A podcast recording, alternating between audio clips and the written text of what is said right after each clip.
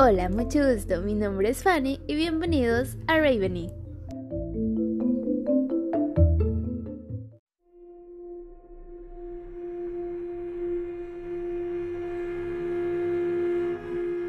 Hola, yo soy Fanny y este es el primer episodio de el podcast Raveny. Estoy con mi hermana. Oli, yo soy Cami. Que no va a aparecer en, en el video, pero va a estar siempre aquí a mi lado porque vivimos en la misma casa. Sí. Entonces, el tema de hoy es de el asesinato de Hello Kitty. Es el primer episodio del podcast. Entonces quise empezar con algo que casi todos conocen. ¿Tú conocías sobre el tema, Cami? No, no conocía. Bueno, ya no tenía idea sobre el tema, pero ya le hablé un poquito de él antes de que empezara, lo cual fue mala idea porque tal vez debí decirle eso. No debí decirle nada, perdón. Ok. Entonces voy a empezar primero con el tema y al final voy a poner algunas secciones y tal vez después voy a agregar otras más. ¿Ok? Ok. Bueno, todas son recopilaciones de la historia porque hay muchas, no muchas versiones, pero hay diferentes detalles que se omiten en algunas. Entonces hicimos una investigación, Sí. una investigación y pues esto fue lo que encontramos y lo que fue más... eh, en fin, bueno, voy a empezar. Hello Kitty o Haro Kitty es un personaje ficticio producido por la compañía japonesa Sanrio, siendo desde 1974 la figura más popular de dicha compañía. El personaje es una gata de color blanco, muy geométrica, con un distintivo lazo u otra decoración en su oreja izquierda. Tras el primer diseño realizado por Shimizu, a Yuko Shimizu se convirtió en la diseñadora oficial de Hello Kitty y lleva más de 20 años diseñando todo tipo de productos, accesorios y complementos de Hello Kitty. Ok, es nada más, vamos a empezar con la historia del personaje y ya después, es como, como una pequeña introducción. Según la diseñadora, nunca imaginó al personaje con una boca, ya que pensaba que no debía estar ligada a las emociones. ¿Eso tiene sentido para ti, Cami? Sí. ¿Por? Bueno, no. No, no sé qué estoy diciendo. Ok, solo quería una opinión sobre eso. Eh, al menos no propias, sino que percibía el estado del ánimo de aquellos que la pudieran querer. ¿Ya tiene sentido para ti? Ok, lo, lo que quiere decir esta parte es que no le dibujaron boca porque no querían, por ejemplo, que ella... mm, a los personajes casi siempre cuando los ve siempre están felices, ¿ok? Ah, ok, ya entendí. Entonces era como tú querías ver al personaje. Ah, para que fuera como más cercano. ¿Ya? Sí. Ok. Después de que se lanzó el primer producto en Estados Unidos, en 1976 se obtuvieron los derechos de autor que actualmente representa una marca conocida internacionalmente. Igual todos conocemos Hello Kitty. Yo sí. Sí, todos. La línea Hello Kitty genera unos 250 millones de euros anuales por la venta de licencias. Además de todo ello, Hello Kitty también hace referencia a un caso de tortura y homicidio muy sonado realizado en Hong Kong, conocido como Hello Kitty Murder, asesinato de Hello Kitty, que es el caso de hoy. Ah, ok. ¿Ok? Entonces, eso fue nada más una pequeña introducción para sobre el tema. Tengo la computadora enfrente por si se ve como extraño por la luz. ¿Sí? Sí. Sé que nadie me va a contestar, pero necesito como interacción. Ok. Entonces voy a empezar por la historia y ahora sí. Hong Kong, mayo de 1999. Yo nací en 1998. Wow, tenía un año, creo. Sí, tenía un año. La jornada de trabajo en la comisaría de policía del barrio de Tsim Sha Tsui. Ah, una cosa más. En este caso los nombres van a estar un poco difíciles para mí de pronunciar o para que pueda entender. No sé, a menos que alguien aquí sepa un poco de chino, pero porque pues todos en Hong Kong. Entonces sí va a haber nombres un poco extraños. Ah, eh, la comisaría de policía del barrio Tsim Sha Tsui discurre según lo esperado. Accidentes de tráfico, pequeños robos o trifulcas entre comerciantes y clientes copan la atención de los agentes del orden. Pero esta calma se verá bruscamente interrumpida cuando Ah Fong, un estudiante de apenas 14 años, perdón, un adolescente de apenas 14 años, llorando y en estado de shock, se persone en la comisaría. ¿Ok? Ok. Bueno, Camila tiene más o menos una idea de, De lo que trata. porque ya le había dicho que también incluía como menores de edad en, en, el, en el caso. Al principio los policías no coincidieron mucha importancia, no, ah, perdón, al principio los policías no concedieron mucha importancia a la narración de la joven. Según esta había acudido a comisaría porque ya no era capaz de soportar más noches de pesadillas e insomnios. Cuando le preguntaron por la causa de sus desvelos, afirmó, ah, en la línea del cine clásico japonés de terror, Onibaba o de Más allá, que se debía a la repetida aparición del fantasma de una mujer que, arrancada del mundo de los muertos, le reprochaba haber participado en su tortura y posterior asesinato un año antes. Los agentes se mostraron escépticos ante tal historia, considerando que se trataría de la morbosa invención de una extravagante muchacha, por lo que Afong se ofreció a llevarlos hasta el supuesto lugar de los hechos, y lo que ahí se encontraron fue el testimonio visual de uno de los crímenes más truculentos en la historia reciente de la bulliciosa ex, colonia, eh, colonia británica. Ah, sí, Hong Kong fue una fue una colonia, bueno, no es que está en problemas en China, pero no se supone que no pertenecía, bueno, ellos no querían pertenecer o como unirse a China porque ellos eran una colonia, Ah, ok. ¿ya? Sí. Eh, cuando los conquistaron, pero eh, eso es otra cosa, ¿ok? Un año y varios meses antes, la pequeña Afong tenía claro lo que quería hacer con su vida, o al menos lo que no quería. Arte de su mediocre existencia de suburbio, de unos hermanos mayores extremadamente dominantes y de unos padres con los que discutía con asiduidad, perdón, decidió marcharse de casa en pleno año nuevo lunar. Se dirigió al centro de Hong Kong y como afirmará, afirmará posteriormente durante el juicio, de un día para otro dejó atrás todo su pasado y se vio sentada en un restaurante barato, con la mente en las nubes, rezando para que alguien llegara y cambiara mi suerte. Ok, sí. Pero quien apareció desgraciadamente fue un excéntrico joven de 18 años, de aspecto ridículo, traje falso de Armani y un exceso de joyas que se presentó como gangster. Si bien su nombre real era Leung Wai Lun, esa misma noche A Fong y Gangster durmieron juntos. La peor conjunción posible de dos seres humanos, en palabras de la propia A Fong. Después vamos a ver qué fue lo que pasó. Entre ellos. A sus escasos, ok, esto ya va sobre la víctima. A sus escasos 23 años, Fan Man-ji ya conocía sobre las mieles más amargas de la vida. Abandonada por sus padres cuando era niña, su adolescencia y posterior juventud habían sido un periplo, per- per- periplo, un periplo de desnortado de alcohol, sexo, lujuria, violencia y prostitución. Disculpen si me llego a trabar. Estoy un poco nerviosa. Ok, pero sí, básicamente era una prostituta.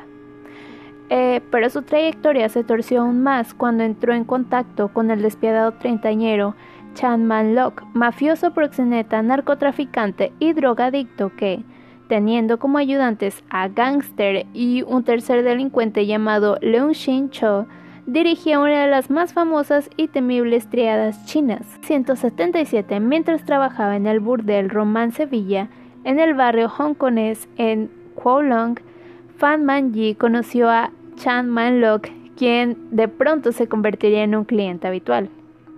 Ambos se entregarían a larguísimas sesiones de sexo y de drogas, principalmente clorhidrato de metanfetamina conocido popularmente como hielo, un psicoestimulante de la familia de la anfetamina, pero de características más potentes y adictivas.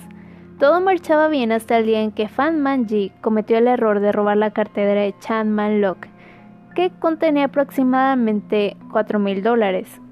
Este se percató y obligó a la prostituta a devolverle el dinero y a indemniza- indemnizarle con mil dólares más, pero no se conformó. Tras recibir la cantidad inicialmente convenida, acabó exigiéndole el pago de otros 1.600 dólares. Fan no pudo pagarlos y así selló su muerte. Entonces, pues, ah, perdón, mi hermana tiene, ¿cuántos años tienes? Doce. 12, entonces es como, sé que no debería decirlo esto a los niños, pero igual ya no cuenta como niños, pero igual ella ve cosas peores o escucha, no sé, bueno, no es, um, nada más estoy contando la historia, ok. Eh, por esas fechas, el obtuso gángster ya había cometido la torpeza de presentarle a A Fong a su jefe, quien automáticamente quedó prendado de la joven y le propuso que se fuera a vivir con él proposición que no dudó en aceptar. La casa, un lujoso apartamento de siete habitaciones ubicado en la concurrida Granville Road, tenía todo lo que un adolescente confundida y rebelde puede desear. Alcohol, drogas, videojuegos y para acabar de dotar de su realismo la estancia todo tipo de objetos decorativos. Sillas, cortinas, sábanas, muñecas relativos a Hello Kitty. Mm, ok. Eso sí es raro. Sí, eso sí es un poco raro. Como que eres un gángster. Bueno, es que no es raro. Supongo que son gustos. Ah, bueno, eso sí. Después hablamos de eso. Icono infantil con el que Chan Malok estaba. Ah, estaba absolutamente obsesionado. Ok, sí, ya es un poco Ah, raro. Si tenía una obsesión con eso. eh, aunque es raro imaginarte, como que leer de la mafia, Hello Kitty. Ok. Y es aquí, en este contexto, donde se comienza a fraugar el propósito de Chan Manlok. Se propone secuestrar a Fan Manji para obligarla a vender su cuerpo hasta que salde su duda, su deuda. Perdón. Dicho y hecho, el 17 de marzo de 1999, Gangster y Leung Shin Cho, dos sumisos secuaces, acuden a la vivienda de la prostituta y proceden a su rapto, trasladándola inmediatamente al apartamento de Granville Road. Pero es más como que un poco, eh, en lo que he visto, es un poco más normal en lo que es, bueno, solo vi en Japón, no sé si sea así en otros países como asiáticos, pero que era mucho más normal que las personas, por ejemplo, ya mayores tuvieran eh, colgantes o mochilas con personajes de, de series o, o de ese tipo, ajá, o cosas cute, kawaii, porque es como, mm, no te juzgan tanto por eso, o sea, es como, ah, pues usa esto, pero no sé, tal vez eso tenga que ver como la cultura que tienen. Ok. Pero las cosas no marcharon según el guion esperado.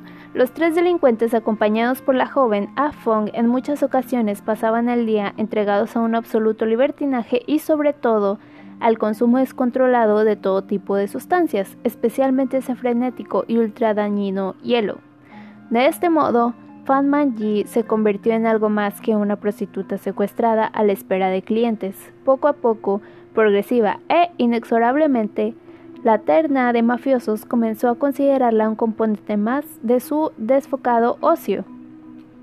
De modo que, cuando se cansaban de drogarse o de ver la televisión, se dedicaban a denigrarla y a maltratarla. Ok, bueno. Lo que comenzó siendo un juego malsano de insultos y burlas terminó degenerando en un sangriento abanico de extremas torturas. Aislados del mundo como estaban, entregados al exceso y la locura, comenzaron a desarrollar un nuevo placer, una nueva forma de matar el tiempo, producir la máxima humillación, el juicio, el máximo dolor posible a la desdichada. Fan Manji, según se supo en el juicio, las torturas infligidas fueron de muy variada índole, brutales puñetazos, golpes con las hebillas de sus cinturones o violaciones con elementos metálicos que terminaron desgarrando la vagina de Fan Manji, acciones salvajes que contaron con la participación de la propia A Fong. Yo solo quería saber qué se sentía castigar a alguien. Ella estaba totalmente destruida y torturar, torturarla en esas circunstancias ya no era tan divertido. Pero seguíamos haciéndolo, no teníamos otra cosa que hacer. Entonces ahí ya también tenían a la niña de 14 años como sí participando en las torturas porque ella era la novia de mm, de uno de ellos y ahora vamos con la parte de las torturas ok la brutalidad de las torturas merecía merecería un capítulo aparte en la historia de la infamia humana sus secuestradores solían orinar en su cara y en su boca Le destrozaron los huesos con barras de hielo y le causaron numerosas heridas purulentas mediante el goteo de plásticos quemados en su piel. Todo ello mientras le insertaban, le instaban a reír a carcajadas que le proporcionaban causaba un daño mayor. En ocasiones la colgaban del techo del apartamento golpeándola y dejándole varios días en esa lamentable posición mientras ellos jugaban compulsivamente a la videoconsola. Incluso, e interrumpiendo aquí este repugnante recuento de maldades, llegaron a obligar a, a la secuestrada a comerse, a comerse las heces de Afong. Así, tras un mes de torturas y agresiones, y después de pasar dos días encerrada en el cuarto de baño, las constantes vitales de Fan Manji dejaron de responder. Afong despertó durante la noche y se encontró con el cuerpo sin vida de la prostituta. Los tres delincuentes al principio no supieron qué hacer con el cadáver, de modo que decidieron pasar todo el día en una sala de videojuegos al esperar encontrar alguna solución al respecto.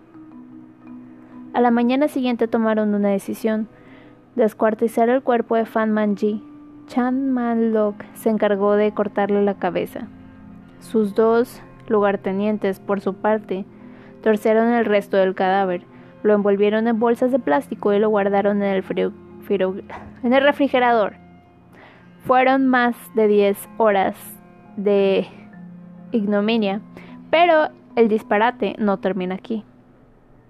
Tras acabar con el descuartizamiento, los tres mafiosos se dedicaron a cocinar la cabeza de Fan Manji con el objetivo de que la carne se despegara del hueso y pudieran ocultar el crimen de manera más sencilla, para lo que contaron con la colaboración de Afong. Ven y échale un ojo a la cazuela, imagínate que estás viendo la televisión. Al mediodía pararon para comer, mientras en uno de los hornos hervía la cabeza, en otro se cocinaban unos fideos. Usaron la misma cuchara para remover ambas ollas. Qué asco.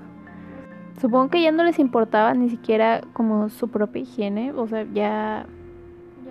Como que entras, bueno, entras como en un, estado de shock cuando hay, asesinan a alguien, no sé, es, es lo que dicen. Y he aquí que cobra sentido la denominación con la que esta execrable crimen ha pasado a la historia. Una vez que la cabeza de la víctima quedó reducida a una simple calavera, decidieron ocultarla en el interior de un enorme peluche de la marca Hello Kitty, uno de los tantos objetos dedicados a la incógnita gata que decoraban la casa de Chan Man Lok. Bastó con vaciar de bastó con vaciar de esponja la cabeza de la muñeca, esconder en ella la calavera y coser el peluche nuevamente. El resto del cuerpo no corrió mejor suerte. Una parte fue tirada a la basura, los brazos y las piernas fueron entregados a unos perros callejeros y según se supo después, fueron los propios secuestradores quienes comieron el resto de la carne humana que guardaban en la nevera. Sí, así que hubo canibalismo.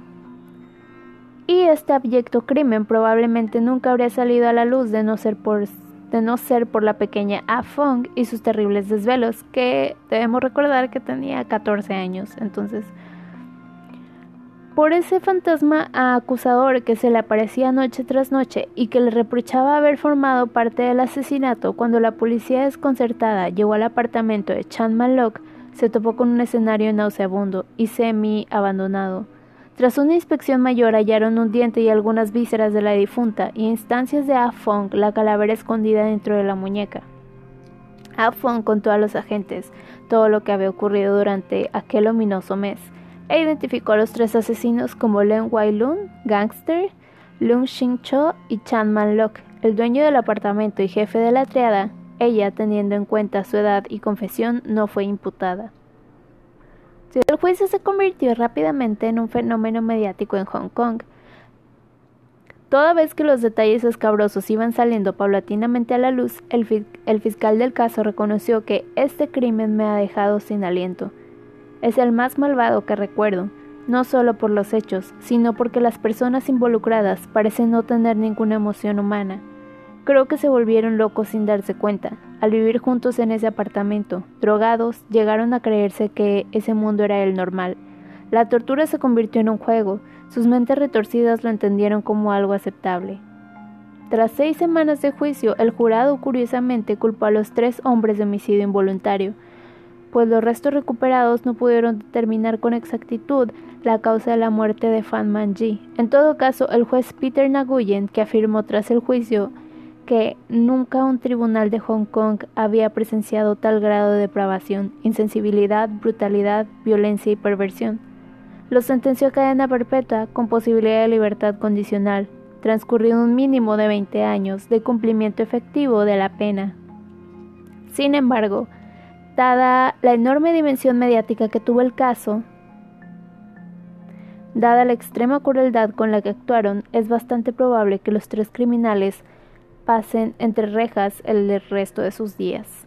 Y creo que hasta aquí termina el caso de esta del el primer episodio. Eh, la enorme repercusión que tuvo el caso en los medios de Hong Kong motivó que se produjeran dos películas sobre el caso. Human Pork Chop o Peng Shi Si Sang Jing Tiang Liang Estrenada en el año 2001, fue dirigida por Benny Chan Chin Shun. There is a Secret in My Soap o Rento Do Fu Shan. Es del año 2001 también y fue dirigida por y fue dirigida por Jung Chi Jin también. Cabe hacer mención de un episodio de la serie de televisión Bones titulado The Girl in the Mask que trata sobre el hallazgo de la cabeza de una joven escort japonesa dentro de una máscara en Estados Unidos. Ya, o sea, ya se han hecho referencias o historias Sobre el o ajá, películas basadas en el caso. Eh, porque fue un caso muy mediático en su tiempo. Y este fue el primer caso de el primer episodio. Y espero que les haya gustado. Aún no se termina el podcast porque todavía quedan algunas secciones. Y hasta aquí queda el primer caso del podcast.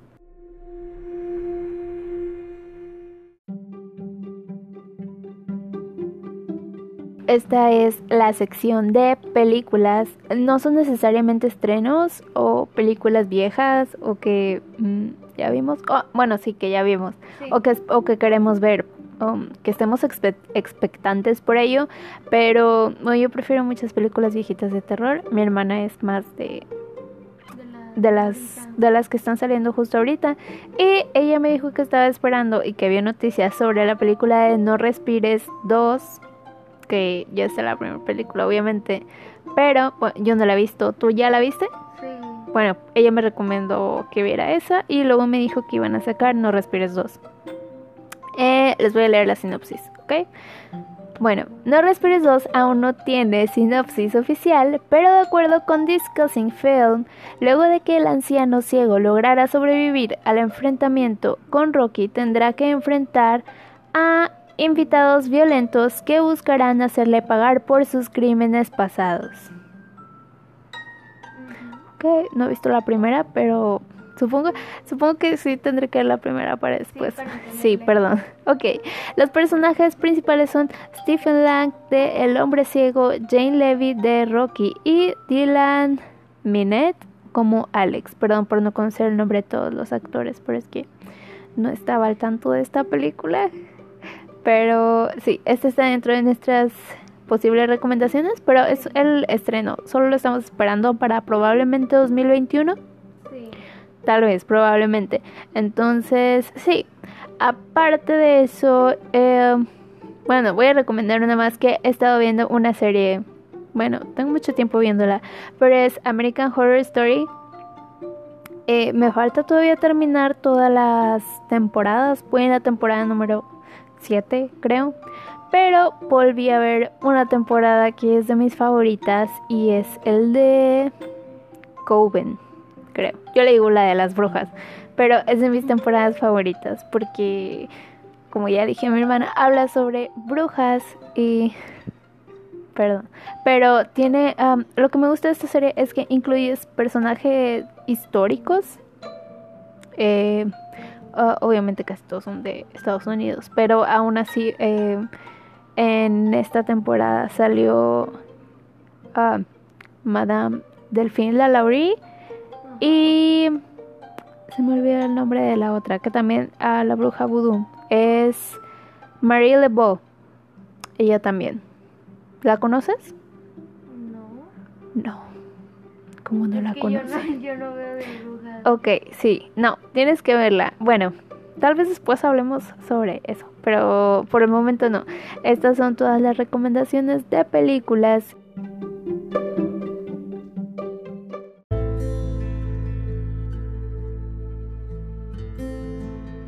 Esta es la sección de conspiraciones o algo así, pero eh, esta vez quise elegir una historia que siempre leía de niña. Bueno, a mí me pareció muy interesante desde que estaba muy pequeña.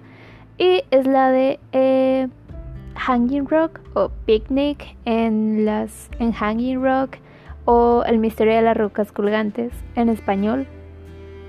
Creo que se llamaba. Eh, y Cami, ¿te habías escuchado de este caso? Este hasta que tú empezaste a hablar y que lo veías de niña, Sí. Eh, bueno, yo buscaba casos desde era niña. Pero el punto es que, bueno, les voy a leer nada más un poquito de, qué es lo que trata este caso. Y si ustedes quieren buscar o investigar más sobre él, pues pueden hacerlo. Se les llama la atención. Nada más vamos como a platicar sobre el, el caso. El día de San Valentín de 1900, las estudiantes de la escuela Appleyard fueron de excursión a Hanging Rock, una región australiana montañosa de Wellington. A lo largo del día se produjeron una, se produjeron una serie de extraños fenómenos sobrenaturales, en los que hubo lapsos de tiempo congelado y la pérdida de conocimiento de estudiantes y maestras. El resultado es que tras unas horas de unas horas confusas en las que no se sabe qué pasó realmente, Tres chicas y una profesora desaparecieron sin dejar rastro. Es mito, realidad o ficción. Ok. Ok. Ah, al inicio yo pensaba que era una historia real, pero eh, después me di cuenta de que fue un libro. Un libro. Sí, era un libro primero. Luego le sacaron película. Sacaron varias películas, creo. Eh, pero sí, o sea, lo que llamaba la atención era porque coincidía con esto de portales. Sí. Yo buscaba mucho como eh, experiencias que las personas habían tenido eh, con portales que te llevaban a otras dimensiones. La principal fuente de la leyenda y por lo que más es conocida la historia es por la novela que dio lugar a una película inquietantemente hermosa, eh, cuya influencia ha penetrado en la moda desde diseñadores como Alexander McQueen eh, a musas como Chloe... ah, perdón, no puedo leer eso disculpen, no sé de moda, o directoras como Sofía Coppola, que se inspiró en ella para hacer Las Vírgenes Suicidas y también para su versión de La Seducción. Entonces, sí, también vi la película y tenía como um, el estilo, bueno, no era igual, pero mm, te recuerda un poco al estilo cinematográfico que tiene la película de Lolita. ¿La has visto? No, no, no la he visto. Eh, lo que nos interesa a nosotros es si la historia es cierta o solo es ficción, o porque durante años yo siempre pensé que esta historia era real. Eh, pasaban muchas cosas, pero al final era como, sí, una escuela de mujeres y ellas iban a acampar porque iban a hacer un picnic y luego al final terminaban desapareciendo tres chicas y la maestra. Sí. Pero lo que mm, donde hubo el revuelo aquí fue de que sacaron muchas teorías de que tal vez cruzaron a otras dimensiones porque nunca se encontraron los cuerpos, cruzaron a otra dimensión donde ellas eh, bueno, muchos decían que ya habían tenido, como que ya tenían otra vida, ya se habían casado y tenían incluso familia. Eh, en muchas de estas experiencias que estuvimos leyendo sobre dimensiones era que, eh, por ejemplo, las personas van caminando por la calle, una familia normal por la ciudad, y de repente caminan por un punto que, o sea, ahí mismo en la calle afuera. Caminaron y todo de repente cambió. Sí. O sea, imaginas caminando y de repente al frente ves otra cosa, ves como que otra ciudad y ellos habían dicho que veían otra ciudad eh, con autos diferentes, pero que todo se veía muy futurista y entonces se asustaron. Eso es un ejemplo, no es esa historia, pero eh, de eso trataba. Al final la familia continuó el camino y como que hubo otro portal o otro punto donde volvieron otra vez a su realidad. Pero mm, Hanging Rock es lo que dentro de las teorías es la que está esa que también pudo haber sido que se hayan transportado a otro lugar o que hubiese un portal o que hubiese algo paranormal que se las haya llevado. Ajá, pero la pregunta es si esta historia es real o si era nada más como que parte del libro. Porque el libro eh, al inicio te dice que solo los lectores pueden decidir si es real o no y entonces te deja como entonces si es o solo es una posibilidad. Exacto. Eh, aquí está. En el prólogo de la novela dejaba caer la posible veracidad del relato. Y esta es una cita. Dice que Picnic en Hanging Rock sea realidad o ficción es algo que mis lectores deben decidir por sí mismos. Como el fatídico día de campo tuvo lugar en el año 1900, que fue en ese año, y todos los personajes que aparecen en este libro han muerto hace mucho tiempo. Eso no es demasiado importante. Entonces, eh, nos sigue dejando igual. Con la duda. Ajá. Y aquí dice también, sus editores sostenían que la historia era totalmente ficticia. Con él los años, Lindsay finalmente admitió que se basaba en un sueño recurrente que era en sí mismo un misterio para ella y que le llevó a completar el manuscrito en dos semanas. Que igual es muy impresionante que haya escrito un libro en dos semanas. Eh, sin embargo, hay pistas, rumores, chismes que hacen creer a la gente que el famoso picnic en Hanging Rock realmente sucedió. La historia Janelle McCulloch, autora de un libro sobre Lindsay y su gran obra, encontró alguna evidencia literaria e histórica de que la autora pudo haberse inspirado en acontecimientos verdaderos. O sea, tal vez la historia no fue... Eh. Ajá, pero algo en sus recuerdos eh, llegaba de su mente a sus sueños y de ahí fue todo eso. Pero mm, Nadie lo sabe. nadie lo sabe, o sea, no estamos realmente seguros sobre eso. Por ejemplo, en las últimas dos líneas del prólogo, la autora insinuaba que cuando era niña pensaba que la historia era cierta, pero esa aclaración fue cortada de la versión final, junto con una explicación sobrenatural para la desa- desaparición de las niñas. O sea, incluía como que mm, también cosas extrañas dentro del libro que habían, pero no hay evidencia suficiente. Eh, la investigación histórica de McCulloch descubrió un boletín de la policía local que hablaba de dos niñas que habían desaparecido en la misma área que Hanging Rock a finales del siglo XIX. Las descripciones de las desaparecidas que probablemente fueran secuestradas por dos hombres, oh, que esto está triste, que las escondieron entre las grietas de las rocas coinciden con las características de los personajes de la novela. Ok, yo esperaba que fuera algo paranormal, no un... algo... ok. McCulloch eh, dio con una anciana que fue a la escuela en la que se basó el ficticio Appleyard College y confirmó que la desaparición era Vox Populi. Probablemente Lindsay fue informada del suceso por su familia, ya que su bisabuelo era el jefe de la policía de la zona. Visitó Hanging Rock tiempo después, cuando tenía cuatro años en 1900, el mismo año en el que se establece el libro. Según apuntes de la época, la autora tuvo experiencia en el lugar que la afectó profundamente. Proba- probablemente esas experiencias personales y las leyendas locales fueron el carburante para redondear su embrujante relato. Como en multitud de ocasiones, una historia trágica tiene un efecto dramático sobre un área local y sobre un autor que decide darle forma a su fascinación. La escritora era una mística con una extraordinaria afinidad con el paisaje, como los aborígenes australianos que son capaces de ver cosas en él que otros no ven. Lo cierto es que la roca también tiene una rica y trágica historia indígena, con ceremonias de iniciación celebradas por sus custodios originales, antes de que la mayoría murieran de viruela, fueran asesinados por colonos o trasladados a la reserva Cornanderk en 1863. Los aborígenes lo consideraban un lugar especial y Lindsay compartió esta creencia. Cuando Peter Weir quiso adaptar el libro en su película, se le advirtió que no debería bajo ninguna circunstancia preguntar a John Lindsay si la historia era cierta o no, algo que hace creer que por alguna razón le molestaba, como si ella supiera o creyera saber más de lo que relató en su libro.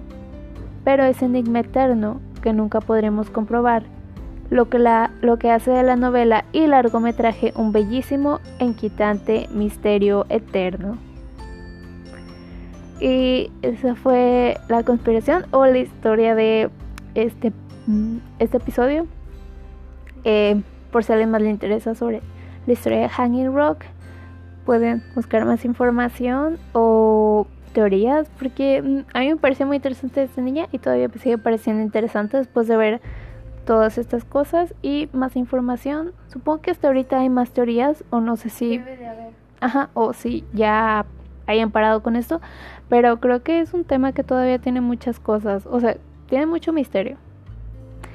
Eh, entonces, esta fue la sección de las conspiraciones. Adiós.